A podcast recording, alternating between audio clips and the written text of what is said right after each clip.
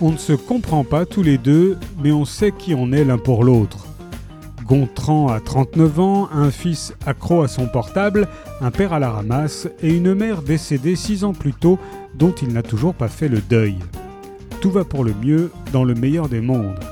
Lorsqu'il débarque en Espagne où son père est censé avoir refait sa vie, il découvre un homme esselé, écrasé par le poids des souvenirs et du chagrin. Gontran décide de l'aider, mais comment combler le vide laissé par une femme qui rendait leur vie si extraordinaire?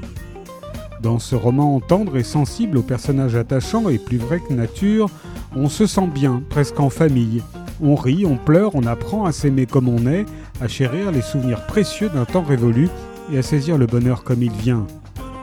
L'auteur Gavin Clemente Ruiz, né en 1978, est secrétaire général du Guide du Routard et chroniqueur radio sur Europe 1.